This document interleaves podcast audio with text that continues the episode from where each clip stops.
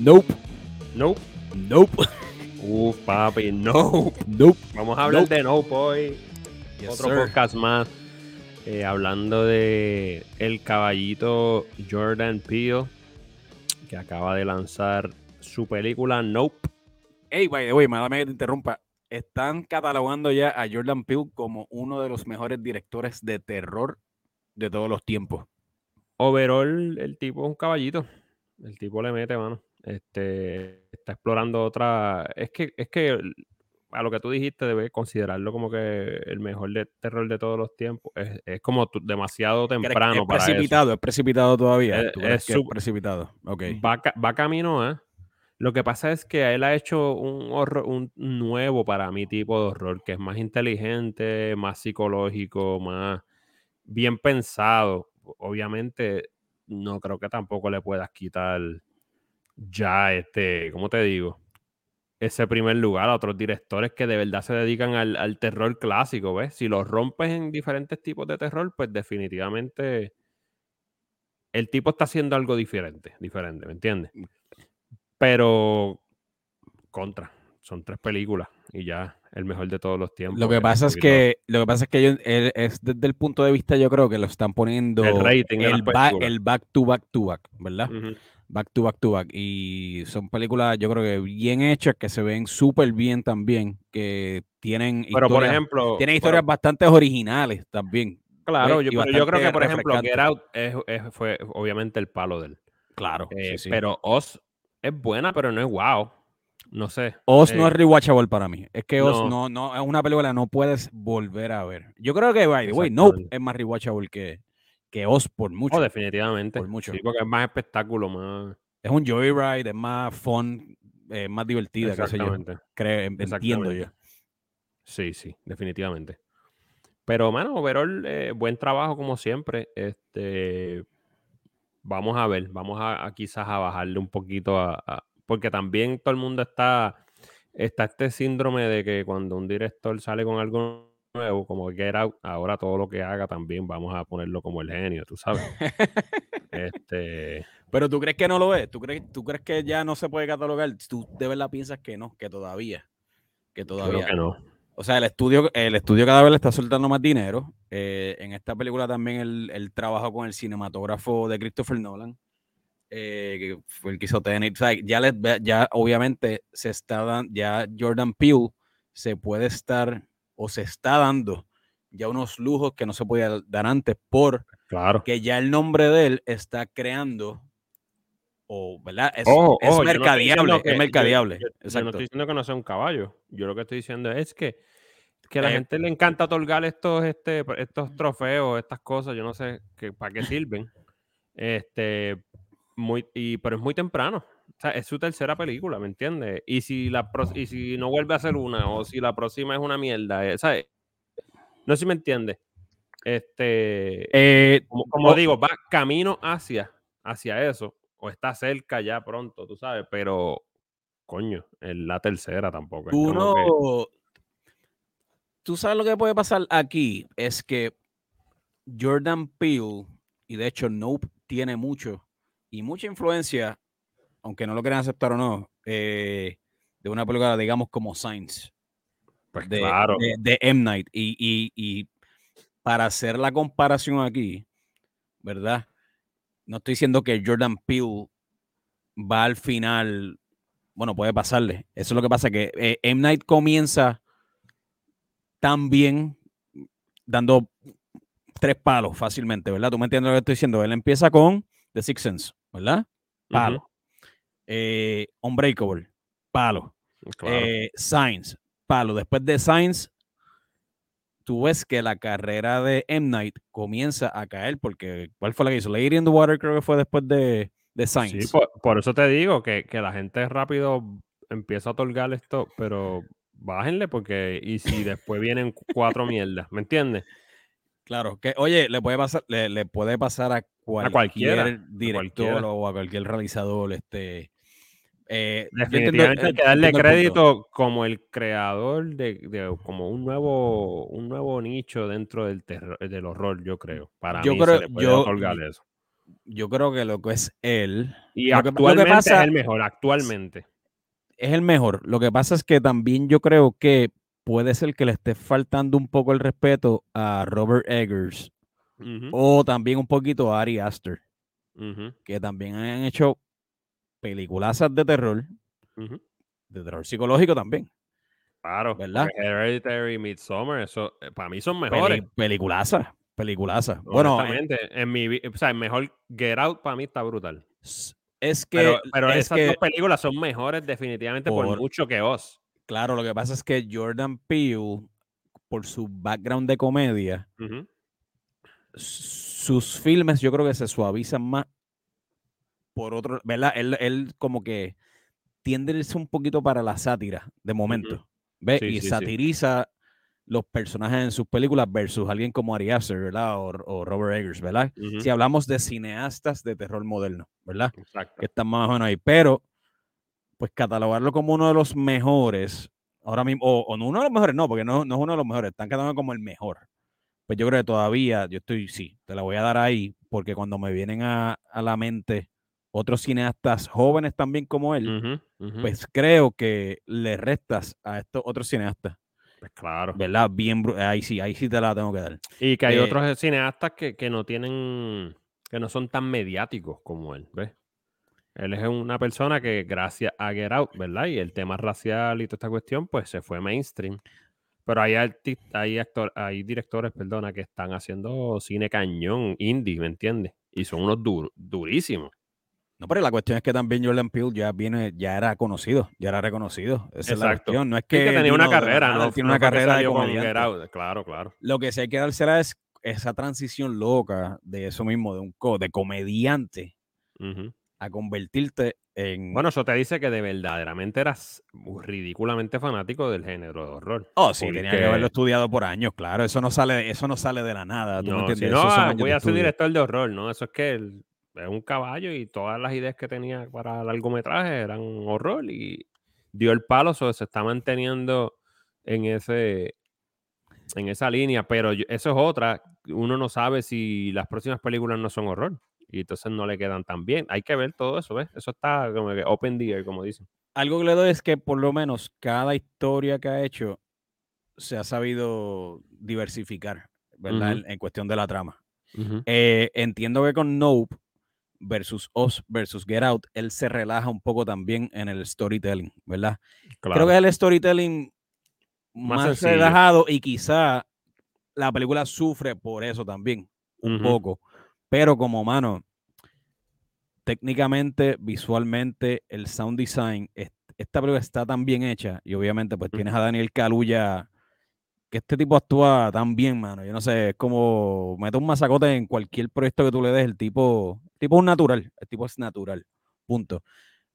Pues todos estos elementos y ahí la originalidad, hay cosas que le dan una originalidad que la salvan, bien brutal, tú sabes, aunque el libreto sea más liviano, porque el libreto es el libreto más liviano, pero a pesar de ser el más liviano también tiene un montón de simbolismos que, mano, te pone a pensar y te hace repensar, yo digo, después de ver la película. Eso es lo que está cool. Porque, por ejemplo, mano, lo random que estábamos hablando antes de comenzar a grabar el episodio, y aquí nos vamos a territorio de spoilers, por si acaso, el que no lo ha visto. ¿Con qué abre la película? Con Gordy el chimpancé, brother. eh, con la escena del chimpancé. Que, by the way, yo creía que todavía eran créditos de, de un estudio, de algún estudio de otra cosa, porque fue bien random. Literalmente, él, la película abre con el parte de lo que es el background story de Steve Young. Y eso me estuvo bien curioso. Arranca con esa escena, pum, corta. Y entonces pasa, ¿verdad? A, creo que es la escena esta de- del, del primer actor afroamericano que, que fue uno de los primeros filmes, ¿verdad? Que hubo, que estaba montado en el, el caballo también. eh, que eso también está cargado de símbolos, de, de verdad, de símbolos, de simbolismos. Y ahí es que yo creo que Jordan Peele, es- eh, del saque, está tratando de hacer un statement diciendo, mira, eh, uno de los primeros actores o el primer actor quizá en cámara o en filme o en cinta fue un actor afroamericano. Y como siempre, durante toda la historia, en cualquier tipo de arte, sea cine, música, nunca se le ha dado el crédito que, o nos han dado el crédito que nos merecemos. No sé, quizás ese, quizás yo me fui muy poético pensando después de verla. Este, y yo pensé que es lo del caballo y hasta el, hasta el alien. Yo pensé que él estaba, como él obviamente en todas sus películas toca el tema racial, yo creo que él estaba con la simbología de que Hollywood es una máquina que ha borrado o se ha comido la historia negra dentro de, de, su historia, no sé si me entiende. Claro, sí, exactamente. Sí, no, eh, se ha este comido la historia negra y no da el crédito que se merecen, ni el lugar donde se supone que estén, tampoco. Exactamente. Y por eso ellos se ven tan llamados a defender lo que tienen y el legado de su papá. ¿Verdad? Que, que se hizo en una industria que no era para, para minoría, que logró, ¿verdad? Con sus caballos hacer ¿sabes? Como hacer un, una buena compañía y, darle de comer a su familia y todo esto. Y, por eso ellos, ante la adversidad de esta mega, ¿verdad? Mega, este mega ente como, como es el alien, se ven, en vez de arrancar y huir, que es la forma más fácil, dicen, no, nos quedamos y peleamos, ¿ves? Por esto. Y por eso para mí que, que trae el tema de, del jinete afroamericano en, uno de los primeros, ¿verdad? Este, filmes grabados. claro. En, cine. Para mí que ese es uno de los subtemas. E incluso se eh, menciona que el nombre del actor se desapareció durante la historia, que era su, ¿qué? Su, según la, el libreto, ¿verdad? La historia, su bisabuelo, algo así era, o su algo así era. Exacto. Este, eh, pero, pero para eso mismo, pero para ese, para ese mismo punto, este, es eso mismo, que es el statement que está tratando de hacer Jordan Peele del saque. Y también, si te fijas en esa escena, eh, eh, hay una escena cuando eh, el hijo va al estudio de grabación, el set de grabación con el caballo, ¿verdad? Tú ves que el resto del crew o del equipo de filmación como que todavía no lo respetan. Sí, sí, sí, sí, sí, sí ves como que lo tratan, ¿verdad? Y como que se este, burlan cuando ellos hacen la historia esa de, de, de, como hacen, como we had skin in the game. Mucha gente a lo mejor no se percata, pero es, es el statement que quiere traer, ¿verdad? Con la película. Sí, fue como muy on the nose, como dicen, muy este, muy fácil. Como que usó una excusa para, para ponerte ahí eh, un tema central en la cara, ¿entienden? Exacto. Algo que podíamos interpretar nosotros sin tener que él que decírnoslo, tú sabes. Exacto, porque volvemos a, yo no sé, yo creo que para mí es una de las mejores escenas también, eh, que es la escena de, también es random, pero es el background del personaje de Steve Young, que era un actor joven, ¿verdad? o lo que dicen child actor, cuando era joven también, la escena del chimpancé. Eh, también te demuestran cómo el resto del crew trata también a Steve Young, que es asiático, ¿verdad? Que lo tratan como el, digamos, el token. Claro. para que no sepa que es el token, es esa minoría dentro de, ¿verdad? De que, que, que eh, está dentro de ese grupo, pero eh, se usa como un punchline para un chiste, ¿verdad? Eso era, prácticamente lo que era el personaje de Steve Young en esa serie. Y cuando el chimpancé explota de furia, ¿verdad? Y el que ya vio no va a entender esto, eh, que empieza a matar a todo el mundo en el set, al único que, con el único, al único que no toca es el personaje de Steve Young, que es asiático, eh, porque es como que logra o se identifica, tú y yo estamos en esta misma categoría. Eh, que no, eh, sí, es un mensaje que, está hablando que, la minoría la utilizan para el espectáculo como si fueran animales. Como si fueran animales, exactamente. ¿Me entiendes? Y, y, a la vez tiene un doble símbolo ahí, ¿verdad? Que como que tú no puedes tame a predator, como dicen, como que tú no puedes, un depredador siempre va a ser, va a tener ese instinto y por más que tú trates de apagarlo, no puedes, domar, exacto. De alguna forma va, va a explotar, ¿verdad? Y pasa con el chimpancé y pasa con el alien. ¿Ves? Que estás tratando de, de controlarlo, pero es una fuerza gigante, ¿me entiendes? El alien en esta película, el monstruo de la película, ¿qué rayos era y qué rayos significa, mano? ¿Cómo tú lo ves? ¿Cómo tú lo puedes interpretar? Pues, hermano, para mí es eso. Para mí, yo pensando, es que me puse en la mente Jordan Peele y como él es así crítico, ¿verdad? Y, todo tiene un mensaje racial o algo, pues yo pensé que, que, que, el alien significaba la máquina de Hollywood tratando de comerse este el legado de las minorías, ¿verdad? Ya lo, te fuiste profundo ahí, te fuiste profundo. Para mí que sí.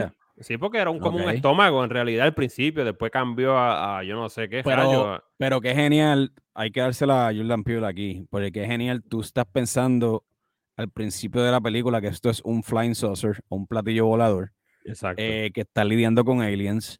Eh, está genial que se esconde este, el supuesto platillo volador en esta nube que no se mueve, inmóvil. Lo que está nítido, mano, es que prácticamente toda la película sucede en un solo setting, en un solo, en un solo lugar, ¿verdad? Que es la, granja de ellos, ¿verdad? De, de OJ se llamaba el, personaje de Daniel Kaluuya, ¿verdad? Y parece simple de ejecutar, ¿me entiendes? Porque es simplemente una casa, ellos mirando, pero la forma en que, ¿sabes? Cómo él crea suspenso eh, con este supuesto platillo volador en el cielo tapado por la nube, hay que dársela. Hay que dársela. Eh, usó la receta eh, Joss, usó la receta, usó la receta Spielberg, yo creo que en Joss, Close Encounters, eh, donde no te revela rápido. Porque mucha gente dice que lo revela rápido, pero para mí no revela lo que es el monstruo verdaderamente rápido, o lo que es el monstruo de la película.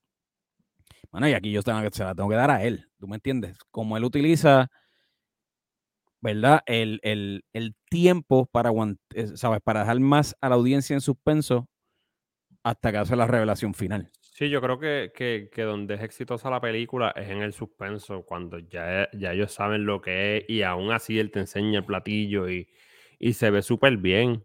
Este, yo creo que eso está cool. Obviamente, como siempre pasa en las películas de, de horror, lo que es, cuando pronto revelas el, cuando se convierten en la, en el ente clitoral ese, como, que, como le quieran llamar. Que, que vaya, eh, dijiste ente clitoral. Hay gente que dice que era, que era, eh, eso era un toto, tú sabes, por decirlo así. Y al final, cuando el globo, el inflable, logra destrozar al monstruo, pues ahí viene el orgasmo del, del coso ese y explota. Que parecía un inflable, güey parecía un inflable también el, el monstruo. Y era una mezcla entre una. Sí, papi. Eh, eh, by the way, esto no, lo, esto no dijo yo, esto es un artículo que hay y no me acuerdo cuál era la fuente. Eh, sí, esa es la que hay, papi.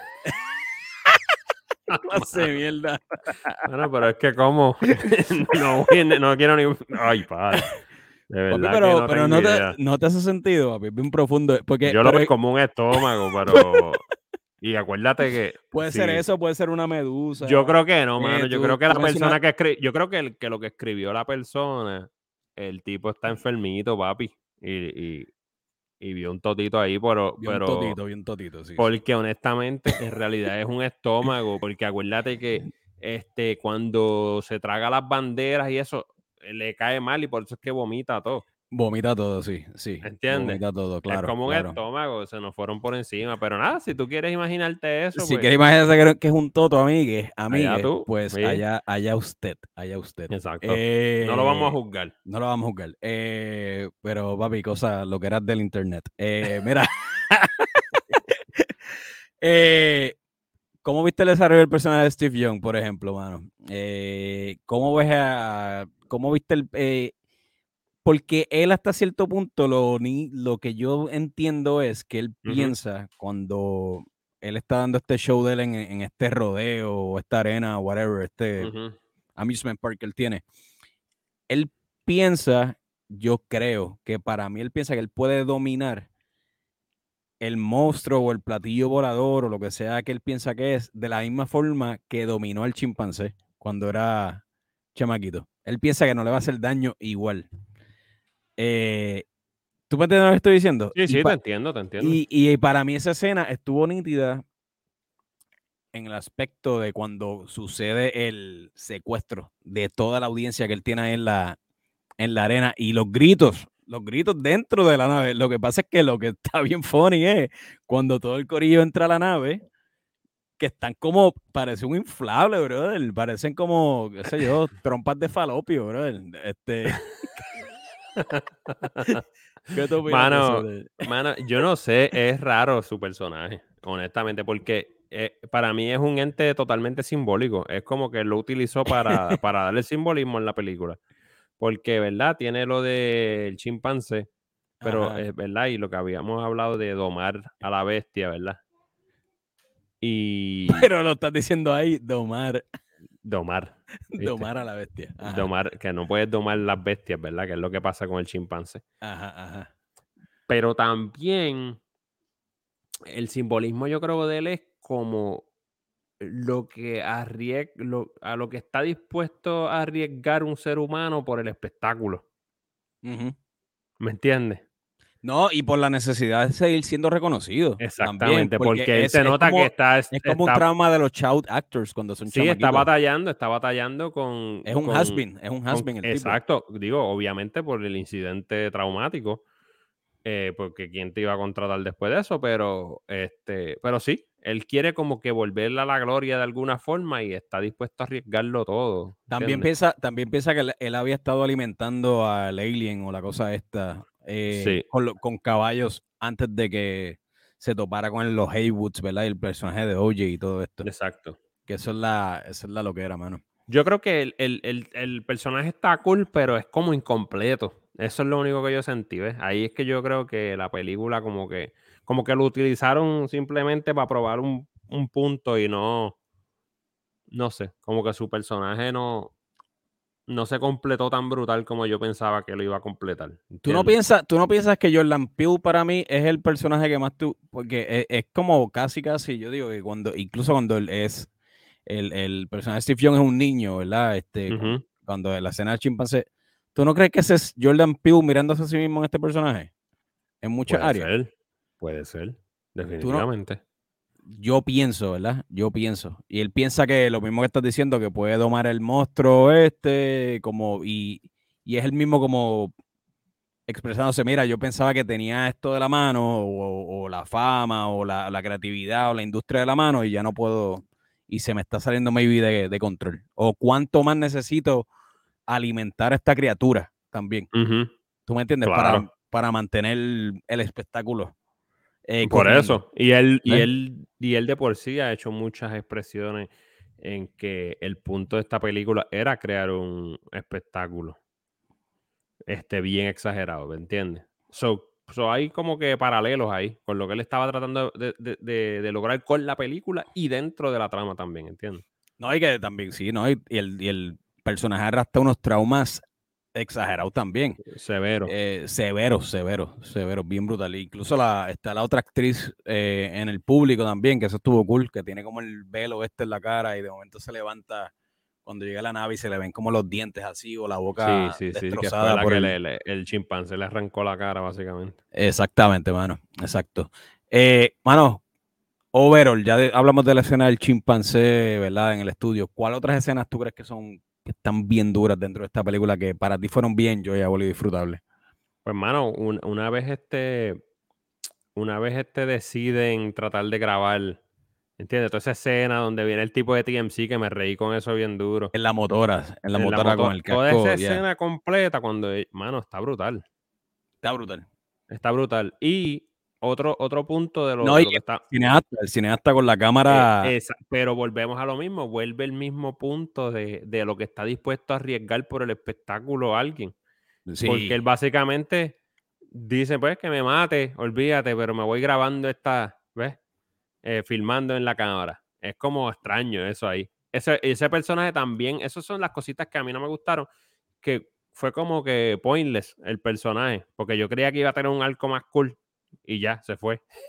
El de ese personaje específico. Sí, porque es el. Sí, eh, eh, al final es un, personaje secundario, punto. Es para tratar de probar. es como el personaje también este del latino, que era el comedy. Eh, en realidad era el comedy relief también de la película. So, Jordan Peele trata de hacer un punto de que los tokens en la industria siempre se usan como punchlines, ¿verdad? De comedia, pero a la misma vez le está usando al latino como el punchline en la película. No, es que siempre matan al, a la minoría y en este caso el, el cineasta era blanco y se fue. Pero sabes que en caso de la película de Jordan Peele, eh, el que va a morir es el blanco obligado. Exacto, exacto. so, invierte los papeles ahí, que está cool. Este, pero no sé, hay, hay muchos elementos de comedia en esta película, muchos. Porque, por ejemplo, los mismos cositos esos que ponen en los dealers, los cosas, mano, Sí, por los Dios. inflables, esto, los sí, sí. inflables eso y, y que el, el alien le veía los ojos y empezó, mano, eso, eso me, me dio una risa brutal, yo, mano, en Definitivo. serio. Que by the way, ese, ese inflable así que ponen en los dealers y eso me recordó mucho como a Better Call Saul y a la cinematografía de Better Call Ajá. Saul un poquito ahí también. Eh, como se veía, como que me trajo eso, eso memoria. Mano, eh, escenas memorables para mí cuando así, ahorita lo, lo dijimos relajando, eh, pero cuando pues, cae toda la sangre sobre la casa, es. este, que está, mano, súper brutal, las llaves cuando caen del monstruo que se espetan así, este, y todos los elementos que caen, para mí está súper nítido. Eh, mano, eh, una escena que fue, yo creo que el engaño, que me fui un viaje aquí, es cuando él está en el, el establo de noche, el personaje de OJ, eh, con los caballos, y entran y de momento salen los aliens, y todo el mundo está pensando que, son los, que esos son los monstruos, punto. Exacto. Pero yo, dice- me- yo, pero yo, yo, yo dije, ah, eso está como... Pero después cuando se estaba acercando, que lo vi que se veía tan porcaría, yo dije, eso no puede ser. Exacto, pero, pero para mí logran, es un engaño a la audiencia. Sí, te das un sustito ahí como que te da creep, te pones, se pone creepy, pero, y, to- y pero todavía en el storytelling él te está haciendo pensar o creer que la película que va a ser un monstruo clásico. un monstruo clásico, ¿verdad? Los grises. Un o alien clásico, claro. Exactamente. Y, mano, el, el punchline de, de, ¿verdad? De Nope, ahí. Una de esos, ahí Sí, que yo creo ahí que le es hizo el Nope. sí. Y Exacto. para tu punto, sí. En la audiencia cuando yo estaba en la película, a todo el mundo le sacó eso una, una carcajada ahí, ¿verdad? Todo el mundo se rió. Y es por eso mismo, porque creo que es la película más eh, relajada, más liviana en cuestión de libreto y, y con más elementos de comedia, yo digo. Sí, como que hasta satiriza ese tipo de películas. eso es Exactamente. Porque eh, te- yo me reí en varias ocasiones. So, ahí también demuestra su lado de comedia, que eh, ahí es la- donde está la mayoría de su trayectoria. Exactamente. Eh, La muchacha ahí tiene que tener pues, el problema es este con resequedad en la boca, mano. sí, papi, sí, sí. eh, necesita más crema. Eh, Lubriderm, Lubriderm.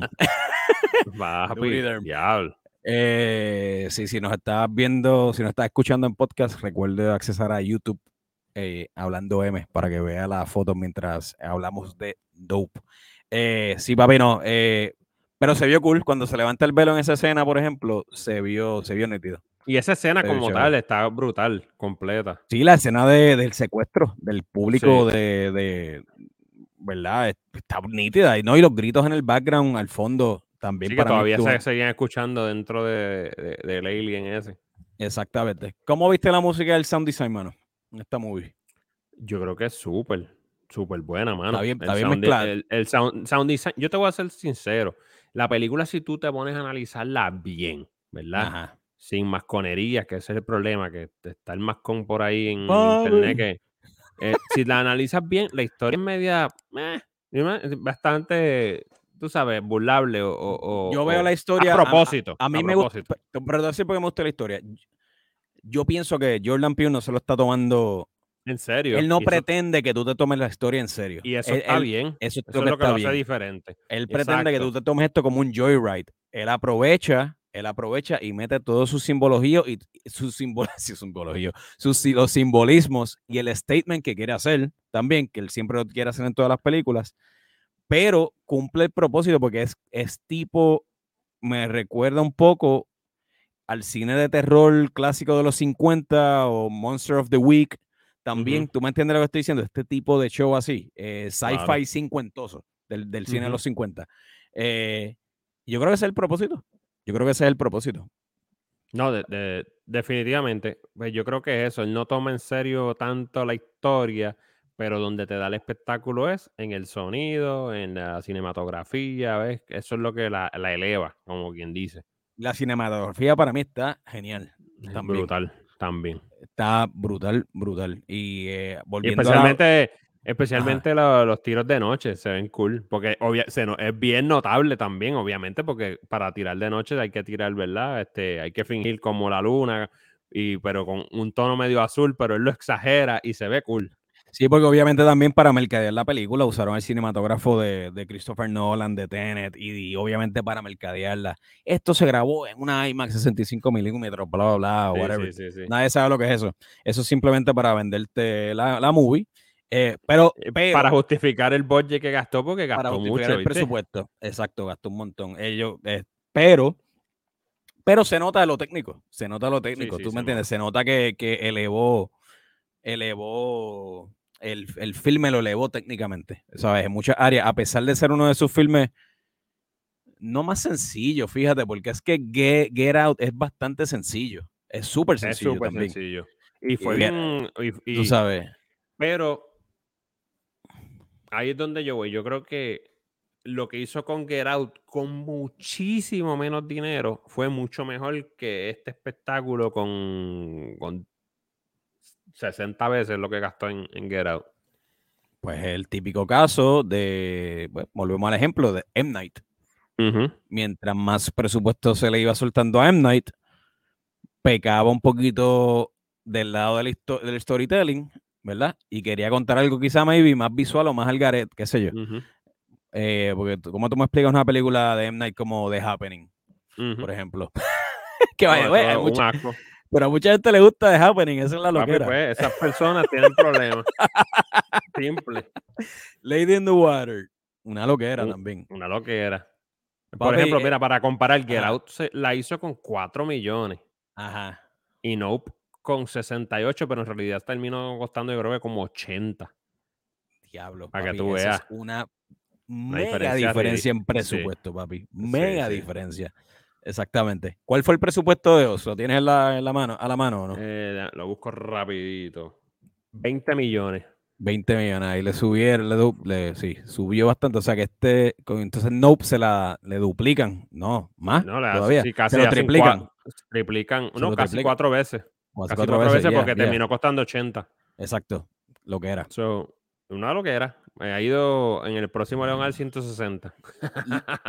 Aparte de Spielberg, hermano, que la influ- y, y Shyamalan, que la influencia es notable. La influencia es notable, especialmente me daba a veces unas vibras de Close Encounter, como dije ahorita, y hasta Ujú. Joss, con la misma criatura que no puedes ver, pero sabes que está ahí. Eh, ¿Qué otras influencias tú crees que tiene esta película? Y aparte de Monster of the Week, tú sabes, ¿qué otras influencias tú le ves? Pues yo creo que sí, que es el, el cine el cine espectáculo de los 80 y 90, no sé si me entiende.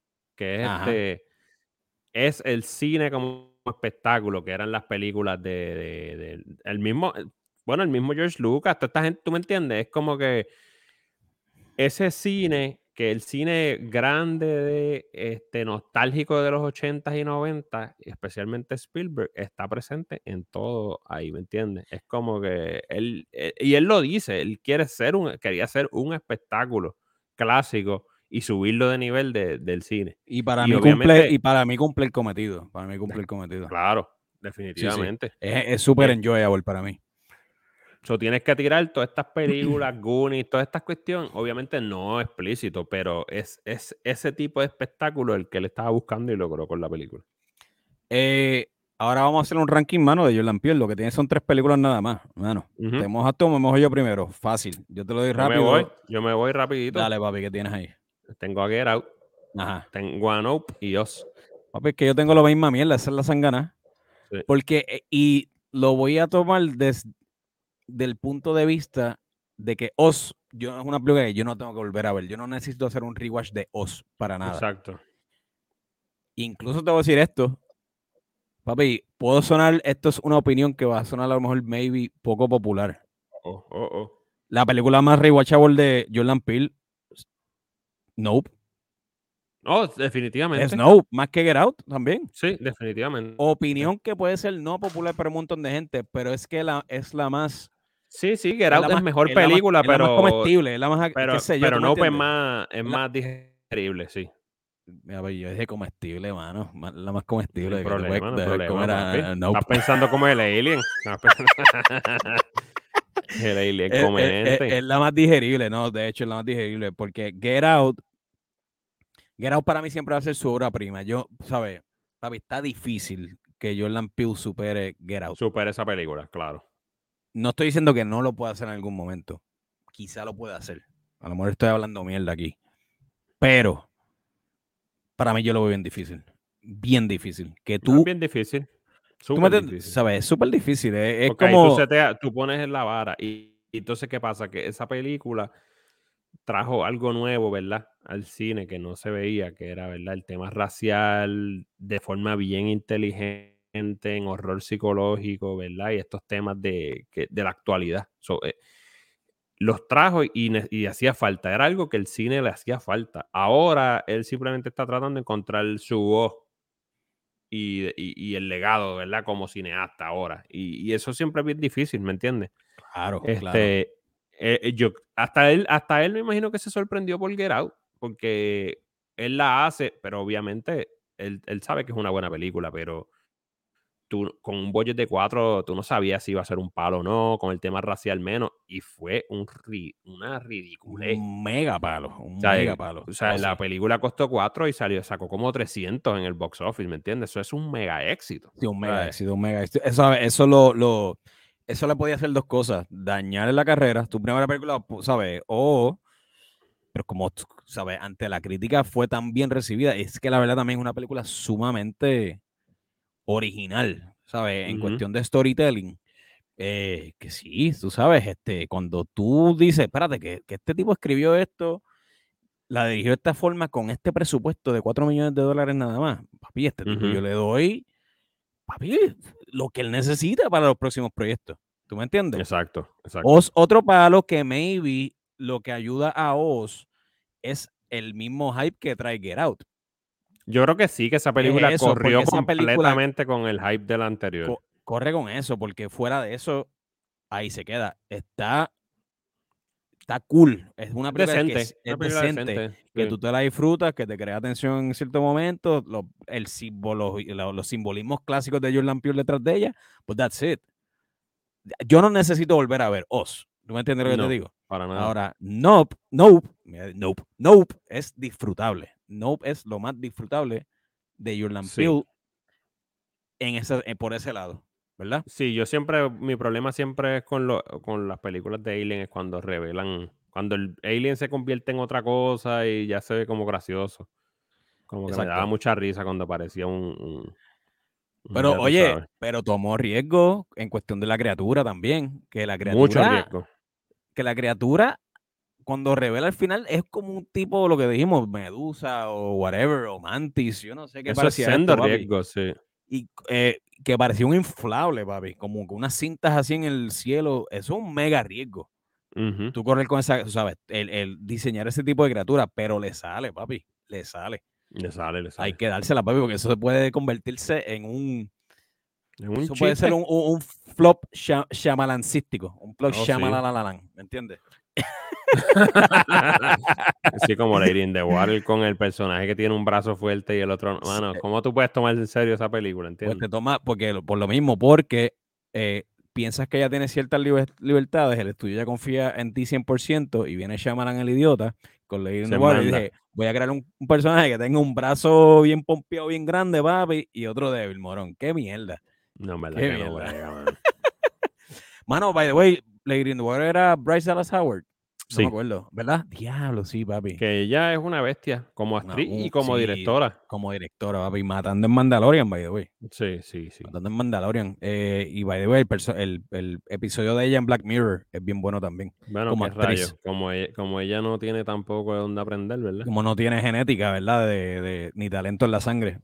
Eh, ya tú sabes, Ron Howard, hija del gran Ron Howard se va a ver papi. este, identificado en esta película con. Papi, sí, porque él era un child star, ¿verdad? Él era una estrella desde niño, mano. Exacto. Pero otro que hizo una transición de eso, de ser una estrella de niño, a convertirse en uno director, papi, un director con trayectoria, tú sabes. Bien brutal. Eh, papi, para irnos antes de esto, eh, ¿cómo colaron el trailer de Oppenheimer, la próxima película de Christopher Nolan, antes de comenzar Nope? ¿Cómo lo viste? Sí, mano. Bien forzado. Que por cierto me molesté porque yo no sé en, en el cine donde tú fuiste, pero mano, en este dieron como 30 minutos de, De de corto. Sí, y ya también. yo estaba cansado. Yo dije, pero ven acá. Y, y más Ya viene Nolan, ya- y más viene Nolan, papi, viene Nolan con ya el- se me- con- Que por cierto no estuvo, no estuvo tan guau ese trailer, te voy a ser honesto. es más, es más un teaser que nada. tú Sí, sabes, sí, es que lo que pasa es que acuérdate de Cillian Murphy por la porque está tan pegado por Peaky Blinders, ¿tú me entiendes? Sí, Este, querían sacarle ahí a. te van a, le van a sacar. Y tú sabes, a- eh, Cillian Murphy ha salido ya en un par de películas de Christopher Nolan, incluyendo Inception. eh, pero nunca lo había usado de protagonista. es la primera película de Christopher Nolan donde Cillian Murphy va a ser el protagonista. ¿Tú me entiendes? Y es por el éxito tan bueno de Peaky. ¿Tú me entiendes? y porque obviamente pues Cillian se probó. No, pero no estuvo wow, no impresiona, es normal, tú sabes, los, estos shots en blanco y negro, eh, Cillian Murphy con el sombrero, ¿verdad? Este, la foto esta clásica del Oppenheimer Villarreal, que tenía el cigarrillo en la boca y, el, y nada, el fuego, el fuego del, del mushroom cloud de la, de la bomba atómica.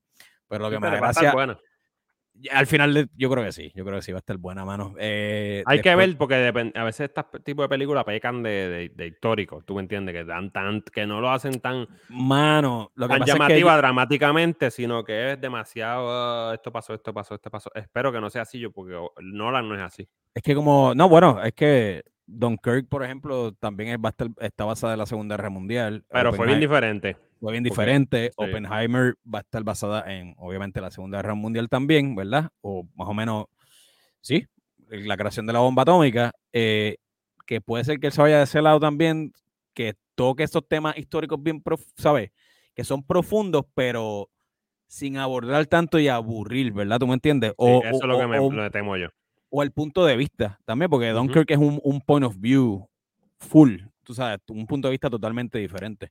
Eh, pero, mano, yo peco de, de- A mí me encanta la historia de la segunda, ¿sabes? De ese periodo en el Ujú. tiempo, mano, y eso es. Ya por eso nada más, eh, Segunda Guerra Mundial, ya tú me la vendiste. Claro, ¿Tú me entiendes? claro. Cuando un director de renombre viene con una historia de la Segunda Guerra Mundial, ya yo la voy a ver by default. Eh, ¿Qué esperamos de esto? No sé, mano. Tú sabes. Y, quién sabe si Christopher Nolan siendo tan loco y tan anormal, tú sabes, a lo mejor este pidió hasta utilizar una bomba atómica real para uno de los shots. Sí. Alguna normalidad de estas que, que- O- que- o- que que él es tan anormal, hermano, que papi puede ser. que en verdad el espectáculo se está poniendo a niveles ridículos, mano. Vamos a hablar claro, mano. A veces, a veces es como que yo me lo disfruto, ¿verdad? Porque a uno le encanta esto, pero, mano, los, los números y los, los chavos que se están votando en producciones, tú dices, Dios mío. Con todas, las cosas, con todas las cosas que están sucediendo, mano, en el planeta. Y, Mano, y, ejemplo- no, y no va a parar, no va a parar, No, papi, no, no, va a parar. Por ejemplo, Lord of the Rings gastando 60 millones por episodio. Es como que, ¿what? No va a parar. Mira la, mi- mira la fase 5 de Marvel. Mano, es ridículo. Mira la ridículo. fase 5 de Marvel. Mira la fase 6 de Marvel, papi. ¿Sabes? El- es. Papi, no van a parar porque la guerra por la creación de contenido se ha convertido. ¿sabes? A- Está a un punto tan y tan alto que es el de ya no es ya no es voy a lanzar una película sí que me que me cree popcorn me haga dinero en la taquilla sino tengo que crear mucho contenido para man- mucho contenido para mantenerme eh, relevante porque Claro. papi en tiempos de redes sociales en un mes tu película se muere Es que es- es- se En un- consume en muy un mes, rápido. eh, se consume contenido, rápido, Y la en un gente mes se aburre más rápido y todo. o sea, es- Sí. Si no tienes una serie, como por ejemplo, eh, como lo hace Prime Video, ¿verdad? O HBO, que te lo tira una vez a la semana, que la gente sigue por lo menos hablando, ponle, lo extiende durante seis semanas. Una película, papi, se te puede morir en dos semanas. En una semana se te puede morir una película, loco. En Sí, una sí. semana. Es verdad, es verdad. Es una loquera. Cosa Pero, papi, no. interesante, mano. Algo que estoy looking forward es este a Bar- Bardo, la película de Iñárritu que, que va para Netflix. Uy, uy. Este, vuelve a hacer este cine mexicano. Que eso para mí es lo más importante, porque el problema para mí es que esto- estos directorazos, ¿verdad? Como Iñárritu, como son los tres amigos, Ya. eh, pues una vez dan el palo, se van para la maquinaria de Hollywood, pero pues por lo menos este está regresando a, a los principios. Vamos a ver cómo está eso. Eso está bueno, papi. Ya, I'm looking forward to it, brother. definitivo. Y creo también eh, que Ricardo Darín regresa con algo también nuevo, el actor. Durísimo, Una que se bestia. llama eh, a- Argentina, 1985, lo estoy leyendo aquí ahora mismo. Wow. Y, va, y va para Prime Video en otoño. Ah, pues hermano, brega. Eh, Ricardo eso- Darín es una bestia. Ricardo Darín, mano. Una Ric- bestia. eh, Ricardo Darín, por lo menos, no sé quién está con el proyecto, pero por lo menos él regresa eh, a la pantalla. Está cool, mano, que vaya también para Prime Video. Eso en Ujú. verdad, eso en verdad brega porque te da un descansito de las megas producciones. Que también el- la clave está en el balance, mano. La clave está en el balance. Esa es la que hay, papi. Con esto nos vamos, Mike. Dile al combo, a la legión, dónde nos consiguen antes de irnos, papá. Estamos, volvemos a estar en todo lugar. Este, estuvimos un poquito retirados, ¿verdad? De- del ojo público por un tiempo. Del ojo público, wow. El ojo público, sí, pero nada. Este, ves que nuestros hackers que tenemos allá en China eh, estaban de vacaciones. eh, los que nos ponen en todas las plataformas, ahora estamos de vuelta. Tenemos TikTok, tenemos este, Instagram, tenemos Facebook, tenemos OnlyFans conmigo, tenemos. Mano, brother. De todo, de todo. Para todo, papi. Así que esto fue Hablando M con Mike y yo. Gracias a todo el combo que se conectó o le dio play a Es este más, video. tú sabes que hay algo pero porque me papi, tú sabes, hay agradeciendo algún- la legión, papi, No, no, no, sucio. ¿Hay algún lugar donde hablando M no esté? Nope. Cógelo, papi. Qué mierda, papi, nos vamos. Qué mierda. eso de- papi. Gracias, Corillo.